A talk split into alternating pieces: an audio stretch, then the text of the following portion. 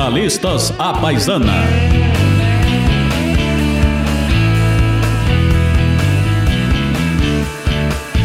Salve, salve pessoal, seja bem-vindo, ouvinte do nosso Jornalistas à Paisana. Eu sou João Vilaverde, aqui comigo, quer dizer, não, não pessoalmente, né, mas virtualmente, está o meu amigo Daniel Barros. Olha, primeira vez que o João começa um episódio sem alguma piadinha sem graça é, que me envolve. Isso é um bom motivo de comemoração, hein, João? Quero me desculpar, ouvintes, pela interrupção do Daniel, que, que realmente não tem modos. Eu entendo. Eu também perderia toda a compostura se eu fosse carioca. Afinal, meu estado está nas mãos de Wilson Witzel e minha cidade com Crivella, e o presidente do país é Bolsonaro. Eu entendo, Bom. Daniel. Bom, mas você sabe que eu já estou aqui há bastante tempo, né, João? Aqui em São Paulo, embora meu sotaque não, não, não desminta minha origem.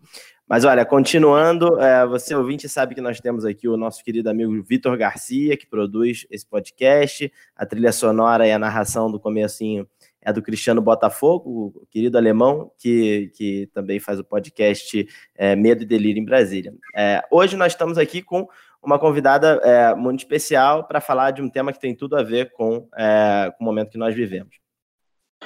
É isso aí. É, está aqui conosco a economista Ana Carla Abraão, uma das melhores cabeças do nosso país, que pensa serviço público, que tem espírito público e que está diretamente envolvida com o plano da administração pública paulista para lidar com a pandemia. Oi, Ana Carla. Prazer estar aqui com vocês. Obrigada aí pelas palavras generosas. Mas a ideia é justamente a gente falar um pouquinho sobre setor público, reforma administrativa e qualquer outro tema que vocês queiram abordar. Vamos lá. Prazer. Vamos lá. Ana, muito obrigado pelo, por ter aceitado o nosso convite. É, a Ana é doutora em economia pela USP, foi secretária de Fazenda do Estado de Goiás, trabalhou muitos anos é, no setor privado, no setor bancário, agora de volta ao setor privado, né, Ana, trabalhando na consultoria Oliver Wyman, e ela também está liderando o Comitê Econômico de Combate à Covid-19 em São Paulo, o Conselho Econômico que, São Paulo, que o Estado de São Paulo criou, inclusive tem sido uma porta-voz frequente é, do, do governo, é, governo esse para o qual eu também é, trabalho. Né? É, nosso episódio hoje é, é, vai ser focado em oportunidades para reformar o setor público na pandemia. Vamos então à nossa primeira pergunta. João, por favor, faça as honras. O episódio de hoje ele, ele, ele vai ser norteado pela seguinte pergunta: Como que a pandemia oferece oportunidades para reformar o setor público? Mas antes da gente ir direto para essa pergunta, já que, que, que, de certa forma é o norte mesmo, é, a gente queria te perguntar o seguinte, Ana Carla: é, qual a sua opinião sobre as respostas do setor público brasileiro é, à pandemia, agora que a gente completa quatro meses nesse estado de coisas? Porque eu pergunto isso de forma ampla, setor público brasileiro, embora a gente tenha os três, é, os três cortes, né, o federal, o estadual e o municipal, e cada um tem a sua realidade, mas chama atenção que no âmbito federal nem ministro da saúde nós temos. Então, qual a sua opinião de forma bem abrangente para começar sobre as respostas do, do, do, do setor público brasileiro? Obrigada pela pergunta, porque eu digo assim que essa pandemia nos trouxe várias reflexões sobre um tema, né, que eu, eu até brinco, né, as pessoas não me chamam nem para tomar chopp mais, porque dizem, não, a Ana vai falar sobre, sobre reforma administrativa, não vamos convidar não, que é o único tema que ela tem, né, é, e, mas, na verdade, eu acho que tudo isso que a gente está vivendo até reafirmou a importância dessa agenda, reafirmou a necessidade da gente repensar o setor público brasileiro, porque ficou muito óbvio aí que a gente tem um grau de ineficiência que, se antes significava só queda de produtividade, só é, desperdício de recursos, só, né, entre aspas, é, agora está significando perda de vidas. Então, acho que vale a reflexão, porque esses quase quatro meses aí de pandemia nos trouxeram, né, escancararam alguns dos maiores problemas brasileiros, que é a desigualdade de renda e a incapacidade é, do Estado de atender a população, de de fato estar tá presente nos momentos que a gente mais precisa, principalmente as camadas mais baixas de renda da população. Então, vamos falar um pouquinho da reforma administrativa e aí eu vou pontuar justamente é, por que, que, eu faço essas afirmações.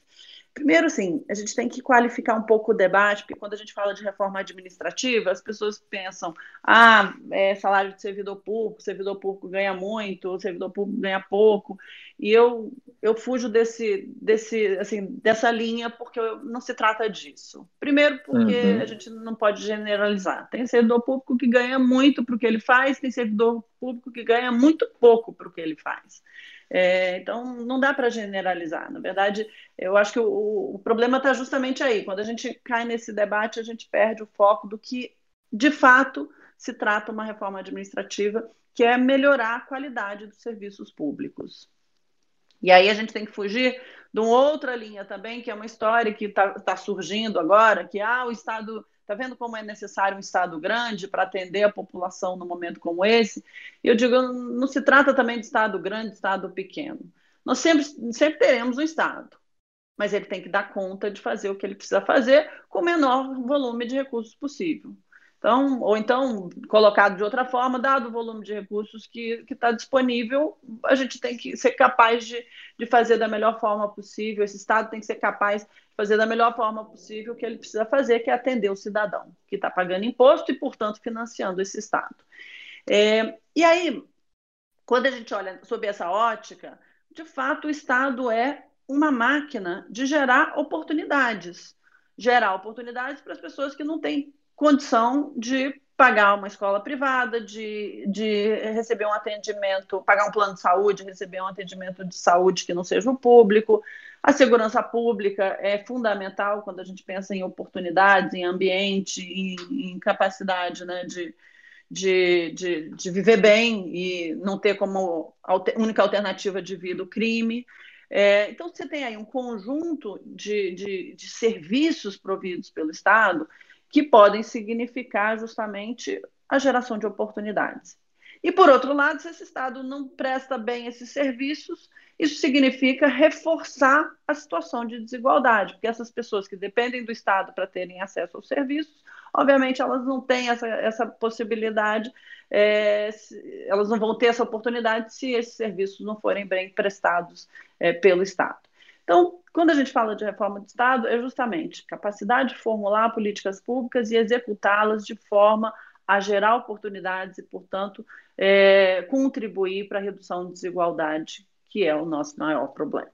Então, quando a gente coloca isso no contexto da pandemia, vocês mesmos colocaram aí, o João deu exemplo, assim, é, o que está acontecendo no Brasil? A gente está conseguindo responder a essa epidemia de forma é, eficaz?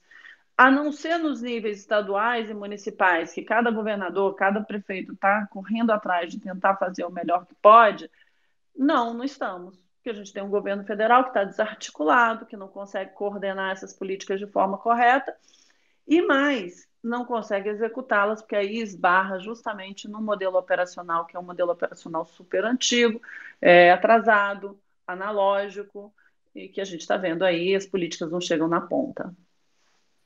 Agora, do ponto de vista de recursos humanos, né, Ana, a gente tem visto que o combate à pandemia escancarou a importância de você ter um corpo técnico preparado, sobretudo em funções-chave. Né? Você tem interagido bastante aí com o governo é, de São Paulo, imagino que tem visto é, casos interessantes de como algumas das instituições, por exemplo, o Instituto Butantan, é, tem um corpo, um corpo técnico super preparado para fazer o trabalho que eles fazem. Né? E eu imagino que em outros estados, é, governadores e lideranças estejam é, penando também com corpo técnico que às vezes talvez não seja nem tão preparado, né? Então, é, esse, esse contexto de uma situação calamitosa que afeta um bem comum, como é uma pandemia, é, mostra que o, o, governo, grande ou pequeno, tem um papel crucial é, na sociedade que a gente precisa de gente muito preparada é, é, remunerada adequadamente, formada adequadamente, fazendo esse trabalho é, em nome de todos, de toda a sociedade, né, daquela, daquele local.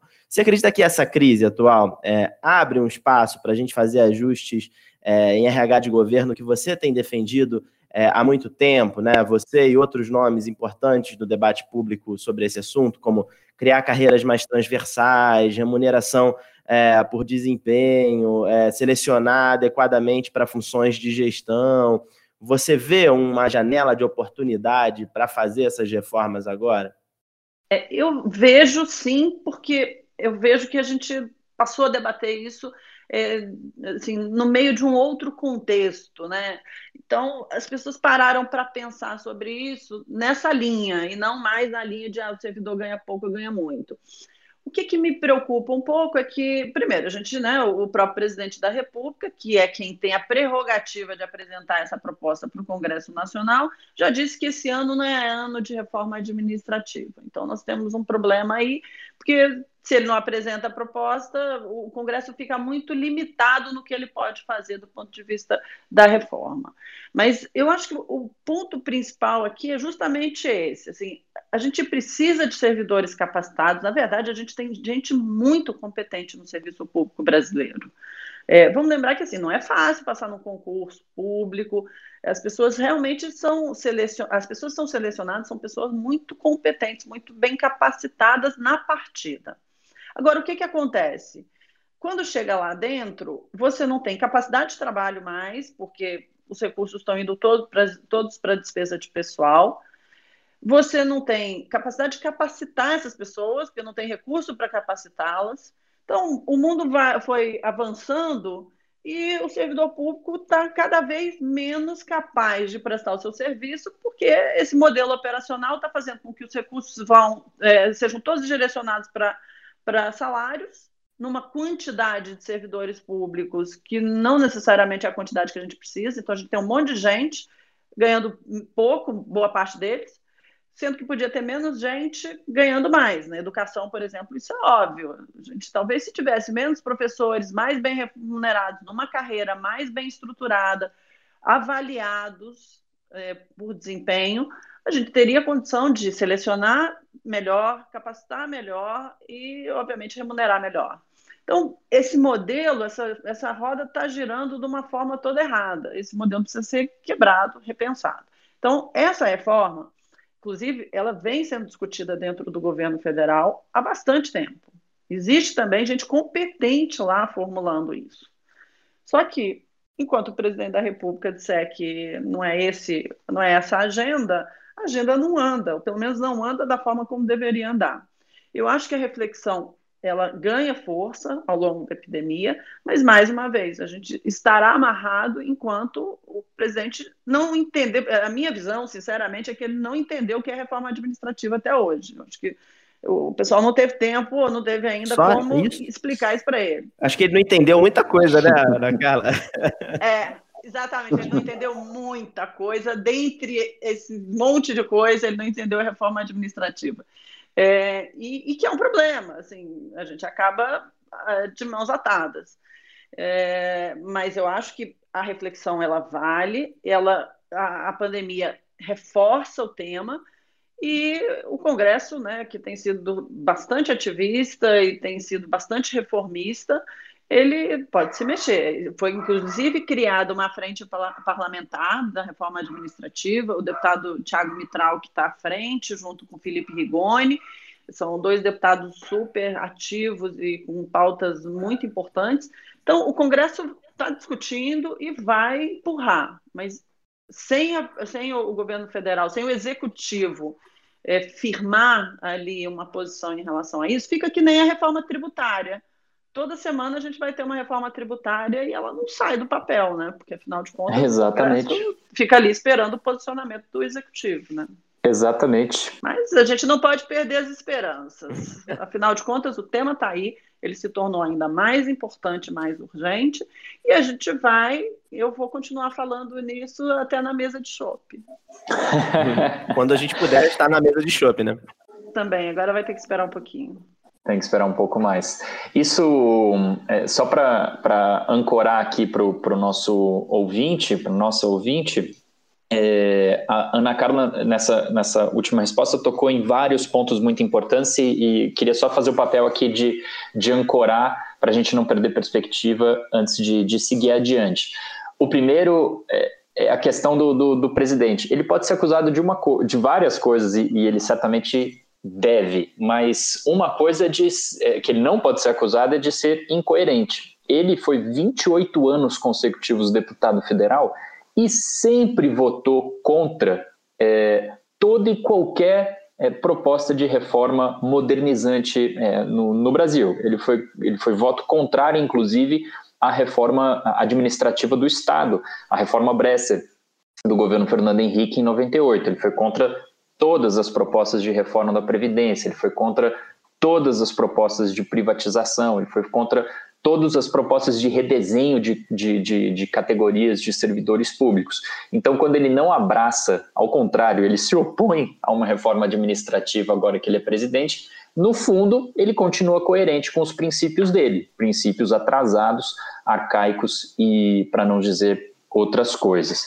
Outro, outro ponto que, que a Ana Carla menciona sobre é, pensar o redesenho do Estado, é, a gente precisa só ter um, um último número antes de diante para a pergunta que eu vou fazer agora para ela, que é o seguinte: se a gente olha de acordo com, com o CDE, as despesas do, do Estado brasileiro, pensando todas as esferas, é, federal, estadual e municipal, é, inclu, com salários de servidores, incluindo benefícios, elas chegam a quase 14% do PIB. Isso é muito ou é pouco? Se a gente olha para os nossos parceiros que têm um Estado é, atuante, é, como Colômbia e Chile, é muito, porque eles gastam coisa de 8,5% do PIB.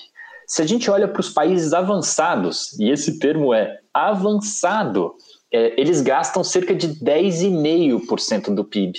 Então, se, mesmo que a gente olhe para os nossos parceiros, nossos vizinhos, é, que, que lidam também com situações muito difíceis, e se a gente olha para os países avançados, a gente gasta muito mais do que eles. Então, recurso não está faltando. A gente tem que pensar um redesenho urgentemente. Então, eu queria realmente ancorar esse, esses, esses dois pontos dessa, dessa, dessa última resposta da Ana Carla, é, antes de seguir adiante. Deixa eu só comentar é, nesses, ah, sim, nesses, números que você colocou aí, porque exatamente é isso mesmo, e eu vou dar um exemplo, que é um exemplo importante. É, a Inglaterra é considerado o melhor serviço público do mundo, isso existe um ranking que mede é, satisfação do, do cidadão com serviços públicos, e a Inglaterra está lá no topo e ela gasta 6% do PIB com salários de servidores públicos e tem hoje o mesmo número de servidores públicos que tinha em 1930. E é um serviço público que atende ao cidadão, que é, a percepção da sociedade é muito positiva, é digitalizado, é eficiente. Então, não é que a gente, né, que está faltando recurso, é que, de fato, a gente está alocando os recursos de forma inadequada e isso é que está gerando o resultado que a gente está vivendo hoje em todas as áreas. A gente tende a falar saúde, educação e segurança, mas a própria burocracia, né? Quando a gente pega lá o ranking do Doing Business do Banco Mundial, que mede justamente a eficiência da nossa burocracia, o ambiente de negócios gerado a partir dos nossos processos, a gente está lá em 70, 25 é, num ranking que tem lá Nova Zelândia em primeiro lugar, que inclusive é o segundo lugar no ranking de serviços públicos. Então, todos os indicadores mostram que a gente está num caminho muito errado e num modelo muito errado. É, é exatamente isso. E, e, e Ana Carla, seguindo adiante, eu queria te perguntar o seguinte: como a gente já está, é, já até mencionou nesse nosso papo, em 98, é, em termos históricos, isso foi ontem, né? Parece que faz muito tempo, mas isso foi ontem. Em 98, o governo Fernando Henrique aprovou uma emenda à Constituição, uma emenda muito importante, que era a reforma do Estado, a reforma tocada pelo então ministro da, da, da Reforma do Estado, Bessa Pereira. Pontos dela, elas não foram regulamentadas até hoje. E alguns sofrem pressão do próprio Supremo Tribunal Federal, que inclusive barra até mesmo a redução de salários concomitantes à redução de jornada, quer dizer, se você trabalha menos, você pode receber menos, mas isso é barrado pelo, pelo Supremo. O que eu queria te perguntar é o seguinte: como a gente pode envolver o judiciário e os seus, em média, altos salários e a sua visão de Estado no debate sobre a reforma administrativa do Estado, Ana Carla. Até porque, né, João, só complementando, esse percentual alto que você está dizendo de 13% do gasto está na origem o quanto a gente paga para o judiciário brasileiro, né? Isso, ou seja, né, a gente tem a máquina, né, ela está composta ali dos três, dos três poderes e a gente sabe que no, na parte do judiciário é onde a gente tem os, os maiores salários, né, aqueles penduricalhos todos. É por isso que a reforma tem que ser ampla. Mas deixa eu, deixa eu separar um pouquinho aqui os dois assuntos, porque é, uma coisa é como é que o judiciário interpreta é, todos os temas relativos à reforma administrativa, é, e, e, outra coisa é justamente quanto que ele colabora para essa situação que a gente tem hoje, né, de, de gastar muito e gastar de forma é, ineficiente. O primeiro ponto, acho que ele é fundamental, e a gente está vivendo justamente agora uma situação que é absurda. É, de fato, assim, primeiro, o, a reforma administrativa do Bresser deu um passo importante, inclusive regulamentando uma coisa que eu sempre defendo, que é a avaliação de desempenho do servidor público e a possibilidade de você demitir servidor público por baixo desempenho. É claro que uhum. isso não é uhum. feito do dia para a noite, você tem que implantar um mecanismo de avaliação de desempenho que seja robusto, que evite perseguições e apadrinhamentos, que a gente sempre ouve, ah, mas o servidor público é estável porque senão ele pode ser perseguido. É, e ele tem que progredir automaticamente, porque senão o chefe dele persegue ele, não progride ele, não promove ele. Mas também tem apadrinhamento, vamos lembrar que essas coisas têm dois lados, né? É, então, a primeira coisa, a gente precisa regulamentar essa, essa reforma que foi aprovada lá em 98, como o João bem colocou. É, e tem outras questões, que é a questão da lei de responsabilidade fiscal, que tinha dispositivos que estavam suspensos por liminares de, de 2000, do ano 2000, quando ela foi promulgada, uhum. e que foram uhum. julgados agora, em plena epidemia, e um deles é justamente o que o João falou, a redução de. Porque se você avança sobre os limites né, de, de comprometimento de despesa de pessoal, você tem alguns mecanismos para corrigir isso. Um deles é, vamos demitir os comissionados, depois podemos demitir também os, os é, novos é, admitidos, ou seja, você começa a cortar ali, inclusive de forma horizontal, que não necessariamente é a melhor forma de resolver o problema. Mas você tinha um dispositivo ali que era Vamos reduzir a jornada de trabalho e reduzir o salário proporcionalmente dos servidores, que é o que o setor privado está fazendo hoje para sobreviver, vamos lembrar disso. Uhum. E os ministros do STF acabaram de determinar que esse dispositivo da lei de responsabilidade fiscal ele é inconstitucional. E pior, ainda disseram também que os orçamentos do judiciário, do legislativo, do Ministério Público não podem ser reduzidos em caso de queda na receita, que é o que nós estamos vivendo agora. Então, quem é que tem que cortar? Que, acabou, que é, a, receita despencou, corta na saúde, na educação, na segurança, mas não pode cortar no judiciário, não pode cortar no legislativo e também não pode reduzir é, salário de servidor. Corporativismo então, assim, puro. Né? Não, então, nós temos um problema que, de fato, o judici... é, é, se refere assim, a como é que o judiciário trata esses temas. E eu tenho um trabalho que eu publiquei junto com, com o Jairo Sadi, que é advogado, é, uhum. que a gente mostra que as decisões judiciais relacionadas à lei de responsabilidade fiscal, quando elas tratam de salários de servidor público, o judiciário sistematicamente ele decide em favor do servidor público, em favor do salário do servidor público, e não em favor da responsabilidade fiscal. Então, isso exige assim, um, uma conscientização que, infelizmente, hoje o judiciário não tem. Ele não entende a relação, o vínculo entre despesa de pessoal e colapso nos serviços básicos públicos que é o que acontece, porque você não pode cortar o salário do servidor, você não pode demitir o servidor que não trabalha. E você ainda tem que prestar um bom serviço, isso é incompatível, porque os recursos né, são finitos. E eles hoje estão direcionados majoritariamente para salários e não para uma boa prestação de serviço. E é isso que a gente precisa mudar quando a gente fala justamente de carreiras, de é, tirar é, reservas de mercado. Hoje, hoje a gente tem 309 carreiras só no governo federal. Cada uma delas com um plano de cargos e salários, com promoções e progressões automáticas, é, com necessidade de você fazer concurso público de forma contínua e inchar cada vez mais a máquina. Então, você tem um processo todo que ele está drenando todos os recursos que a gente tem disponíveis, e hoje a situação é: os serviços são ruins, o servidor é mal pago em boa medida, ele não é bem capacitado, ele não tem condições de fazer um trabalho, e está todo mundo numa situação ruim. Precisa mudar, não tem ninguém feliz com essa situação. Então a gente precisa de fato mudar.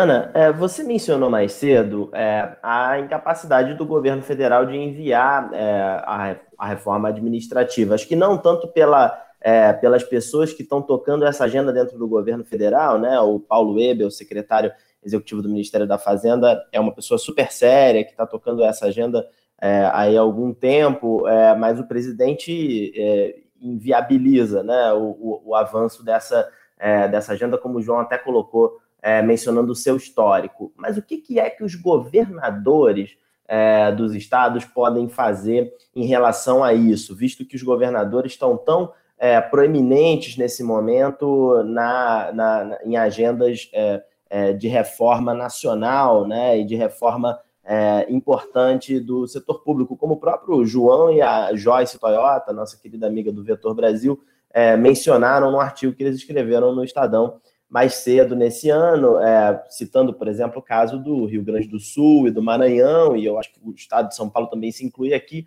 que conseguiram avançar, por exemplo, em reformas como a reforma da Previdência dos seus servidores. Né? O que, que os estados podem fazer, independentemente do governo federal, na agenda de reforma administrativa? Notícia dessa história toda. A gente não precisa do governo federal para fazer reforma administrativa nos estados e nos municípios. De fato, assim, a gente tem hoje uma reforma que foi formulada de forma competente lá pelo Paulo Weber, pelo Wagner é, Lenhart. Eles fizeram um trabalho dentro, né, inclusive das restrições colocadas pelo próprio governo de não não reformar o serviço público atual, mas criar o serviço público novo, né, do futuro, tem lá uma proposta. Mas os estados e os municípios não dependem disso, por quê? Porque a relação funcional entre o servidor e o Estado, ela se dá, e isso a Constituição que rege isso, no nível, é, no nível federativo, ou seja, o servidor estadual ele é regido por leis que são aprovadas na Assembleia Legislativa local e o municipal na Câmara de Vereadores local. O que, que isso significa? Que o governador pode, por sua vez, encaminhar uma proposta do RH do seu estado e pode fazer toda essa, essa, essa reforma que a gente está discutindo aqui.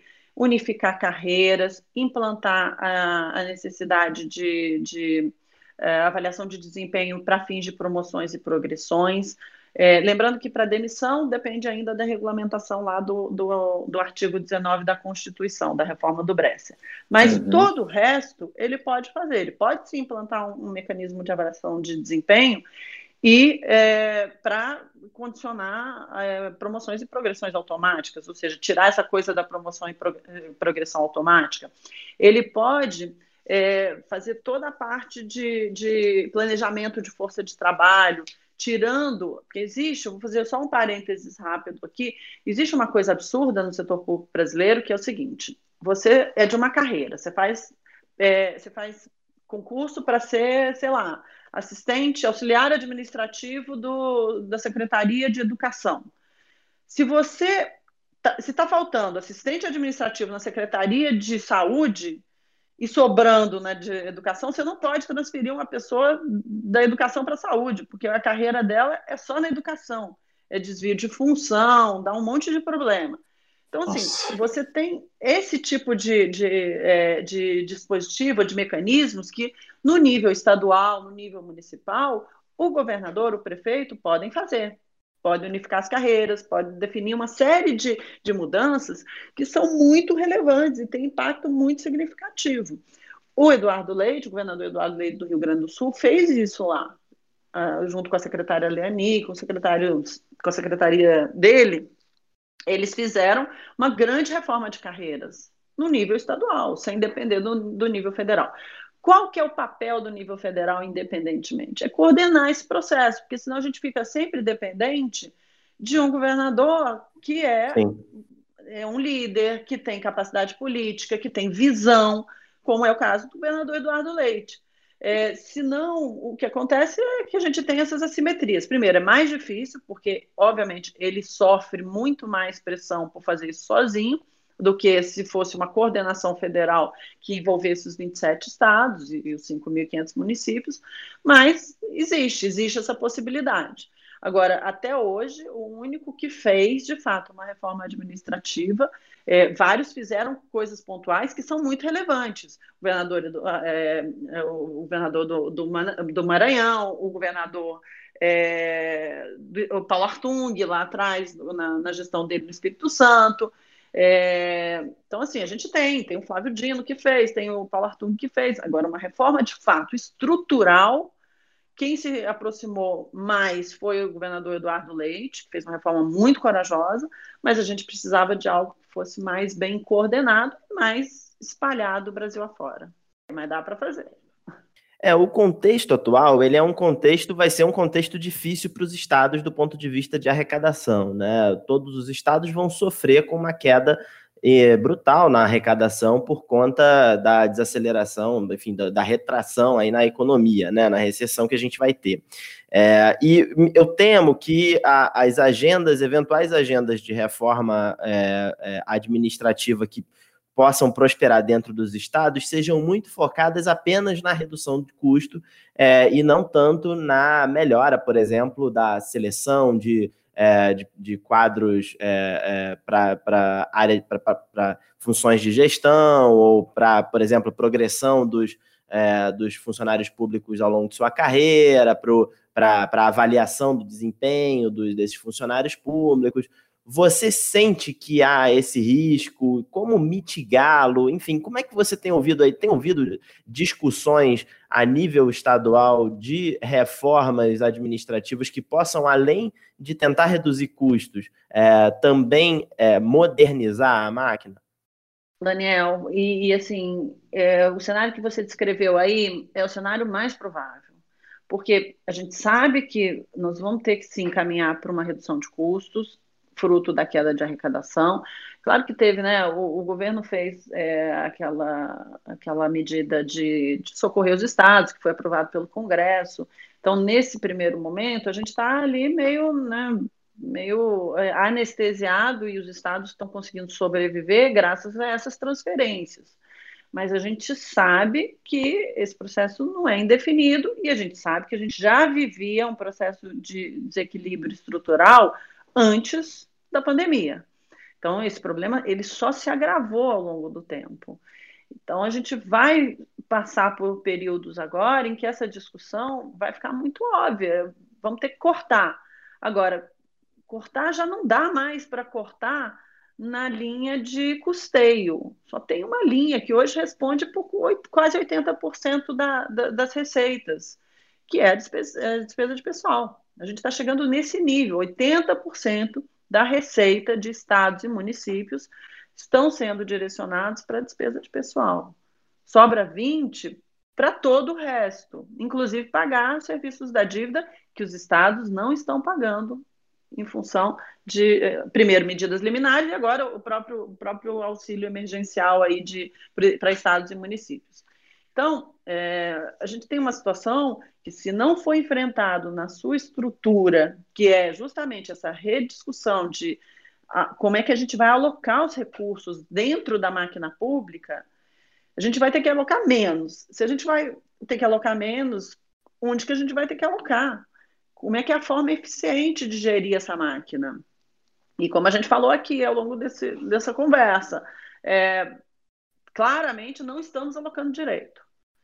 É, então, assim, o desafio agora vai ser: temos queda de arrecadação, temos uma restrição fiscal que vai ficando cada vez mais complicada, porque uma relação dívida-PIB que bate lá 100%, não é uma coisa simples da gente continuar na trajetória de aumento dessa dívida. Então, o governo federal também não vai poder ficar transferindo dinheiro para os estados é, no ritmo que fez de forma correta agora, emergencialmente.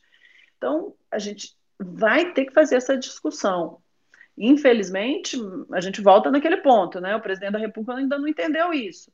Mas à medida em que as coisas entrarem no, numa normalidade, né? né? numa nova normalidade do ponto de vista da saúde, e que todo mundo parar para pensar, bom, o que, que eu vou fazer com o meu orçamento agora, que virou pó, porque as receitas caíram, as despesas subiram, e como é que eu vou realocar isso? Eu não tenho dúvida que vai ficar claro que a gente precisa enfrentar essa reforma. Se nós tivermos sorte, nós realmente teremos os estados que agora estão passando pela revisão dos seus orçamentos, que eles estão começando a respirar, é, do ponto de vista né, da crise de saúde, vai ficar claro que essa conta não está fechando e não vai fechar sem uma reforma estrutural. Ótimo. Ana Carla, é, então uma última pergunta aqui é, sobre ensinamentos, que lições que a gente pode tirar desse, desse período.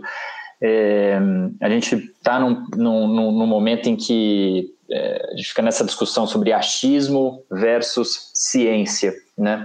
E, e uma coisa que é inestimável para a ciência, sejam as ciências duras, sejam as ciências humanas, são os, os experimentos e os contrafactuais. São casos raros que a gente consegue olhar para a sociedade e ter um contrafactual. Mas ele aconteceu no país, né? É, em 1 de janeiro de 2019, vou pegar três casos aqui o Bolsonaro, presidente da República, o Eduardo Leite, governador do Rio Grande do Sul, e o Romeu Zema, governador de Minas Gerais, eles os três tomaram posses de sobre administrações que eles nunca tinham governado antes. O Eduardo Leite nunca tinha sido governador antes, o Zema nunca tinha sido governador antes e o Bolsonaro nunca tinha sido presidente antes. Os três em situação fiscal é, muito complicada muito pior no Rio Grande do Sul e em Minas do que no governo federal, mas também muito complicado no governo federal. Os três em minoria parlamentar, tendo que construir saídas é, politicamente. Os três tendo que encarar as mesmas reformas. E os três vivendo rigorosamente as mesmas coisas. É, 24 de abril de 2019 foi 24 de abril de 2019 para os três ao mesmo tempo. E um ano e meio depois dessa posse dos três, no Rio Grande do Sul, o governador Eduardo Leite não só apresentou propostas, como as aprovou. O governador Romeu Zema só foi apresentar suas primeiras propostas duas semanas atrás. E o presidente Bolsonaro, como a gente disse, nem proposta, é um, uma, um conjunto de folhas de papel é, grampeadas, né? É, nem proposta apresentou para o Congresso Nacional no tocante à reforma administrativa. Que lições que a gente pode tirar, Ana Carla? Essa é a última pergunta que a gente queria te fazer nesse nosso papo. Que lições que a gente pode tirar desse, desses exemplos é, de, do presente no Brasil? A gente tem que justamente reforçar é, o positivo, aí é isso que eu vou fazer. O governador Eduardo Leite, é, que é um, é um jovem, vamos lembrar que ele tem 30 e poucos anos, né? É, ele é uma liderança que a gente tem que aplaudir todo santo dia. Eu até brinco que eu sou presidente do fã-clube dele, então, se vocês quiserem se inscrever, é só mandar a ficha para mim aqui, tá? É, mas, assim, ele é uma liderança política, e primeiro, ele usa a política, né, ele não nega a política, ele é um político. Uhum. É, foi um prefeito de Pelotas, né, que saiu consagrado, com uma administração é, irrepreensível, super elogiada, e ele está se mostrando um líder. O que a gente precisa no Brasil é disso, é de liderança, é de alguém que coloque a agenda, explique a agenda, dialogue com a sociedade, mostre as necessidades de, de medidas que muitas vezes são impopulares, para que a gente possa avançar. Ele pegou um Estado arrasado e foi capaz de, com muita liderança, com habilidade política e com diálogo, avançar e hoje apresentar propostas que estão tirando o Rio Grande do Sul do buraco. E que possivelmente ele nem vai colher nesse mandato dele os reflexos do que ele está fazendo. Mas isso é liderança, isso é, é visão, isso é acreditar que tem que fazer o que está certo e não o que vai reelegê-lo. Inclusive, ele já declarou que ele não é candidato à reeleição. Então, esse tipo de postura é o que a gente precisa para o Brasil sair do buraco que a gente entrou. É alguém com liderança, competência, capaz de montar uma equipe que é uma equipe técnica, é, comprometida com a agenda, que é a agenda que ele quer tocar, capaz de botar essa agenda de forma correta, e ele tem é, essa, esses, essas três características: liderança, capacidade de diálogo e habilidade política. Vamos combinar que né, não é exatamente né, as qualidades que a gente vê no governo federal, no presidente da República. Então, uhum.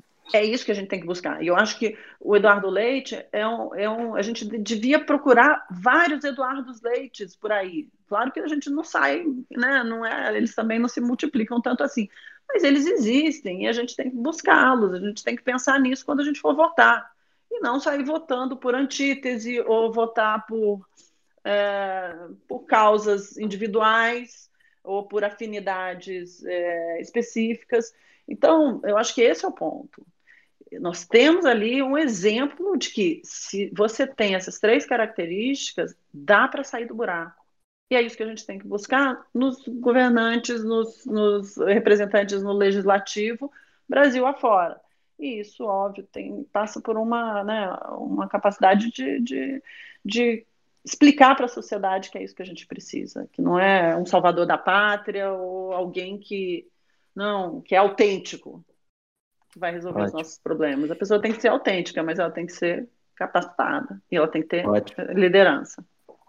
Ô, Ana, acho que o, Eduardo Leite é uma figura incrível, né? E ele mostra que é, agendas que não necessariamente são as mais é, é, positivas e mais populares com, com os seus eleitores podem sim ter o respeito das pessoas, né? Podem, podem, podem forjar lideranças é, importantes. Né? Acho que isso é uma, um ensinamento é, não só para novos políticos como ele, mas para todos os políticos, né? porque a gente também tem muita gente é, que está há muito mais tempo na trajetória política e que tem uma história de, de, de priorizar é, o que é necessário. Você mencionou aí o Paulo Artung, que é um exemplo é, disso, sem dúvida nenhuma.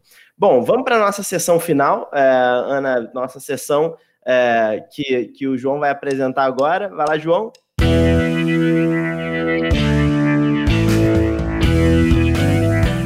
Dicas que não têm absolutamente nada a ver com tudo o que a gente falou até agora.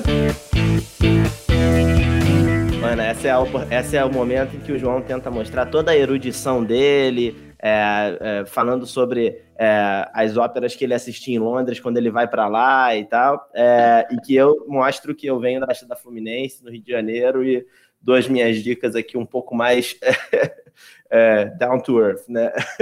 Já me complicou. E eu já vi que já me complicou, porque eu falo que eu sou monotemática, eu só falo de reforma administrativa, né? Eu, eu, bom, vou ter que agora aqui sair um pouquinho né, desse tema. Então é um desafio, vamos lá. Sua chance. Mas veja só, veja só o, o, o, Daniel, né, Ana Carla? Ele fala que ele é mais popular e as dicas dele são mais down to earth. Ele usa até uma expressão em inglês para descrever é, as dicas é, populares. Você vê que é, é uma contradição ambulante, né?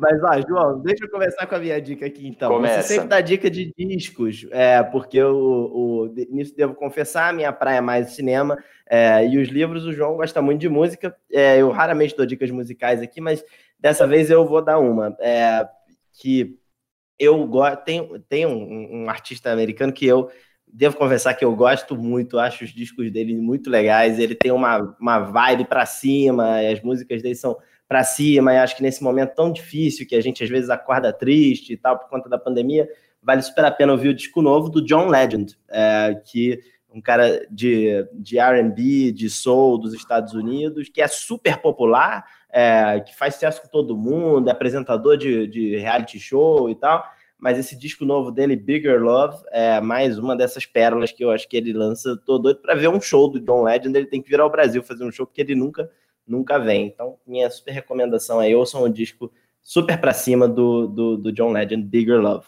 Boa dica, boa dica, Daniel. Eu, no programa passado, você ouvinte que, que, que escutou é, no nosso papo com o Renan Ferreirinha, eu sugeri o disco novo do João Bosco, o Abricó de Macaco, que eu que continua sem sair dos meus ouvidos. Eu achei esse disco fenomenal.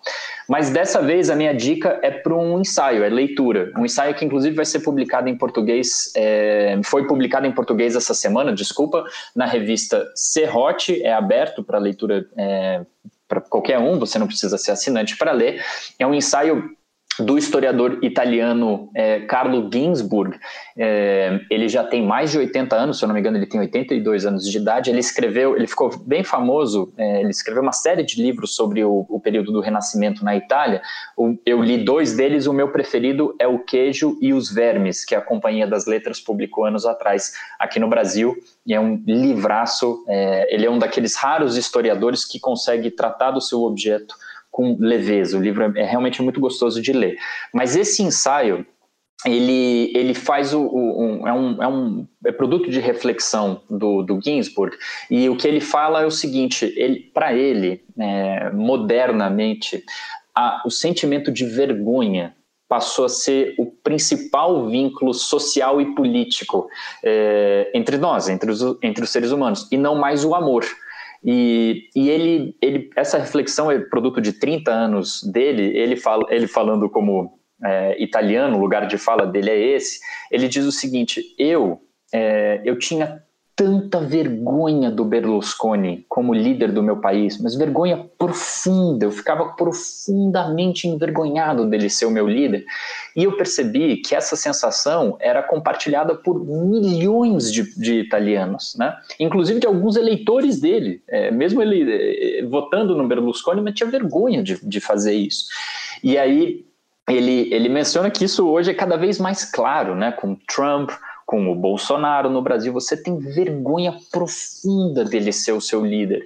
E, e isso acabou, isso para ele, acaba sendo esse vínculo muito mais relevante e que acaba unindo é, pessoas diferentes, mesmo que a gente pode discordar em quase tudo, mas a gente concorda que a gente está profundamente envergonhado de ter a liderança que nós temos. É um ensaio que eu, eu convido o ouvinte a ler. É, como eu disse, ele escreve de forma brilhante. É, mesmo que você discorde, eu acho difícil, mas mesmo que você discorde da reflexão dele, você vai desfrutar muitíssimo da forma como ele apresenta.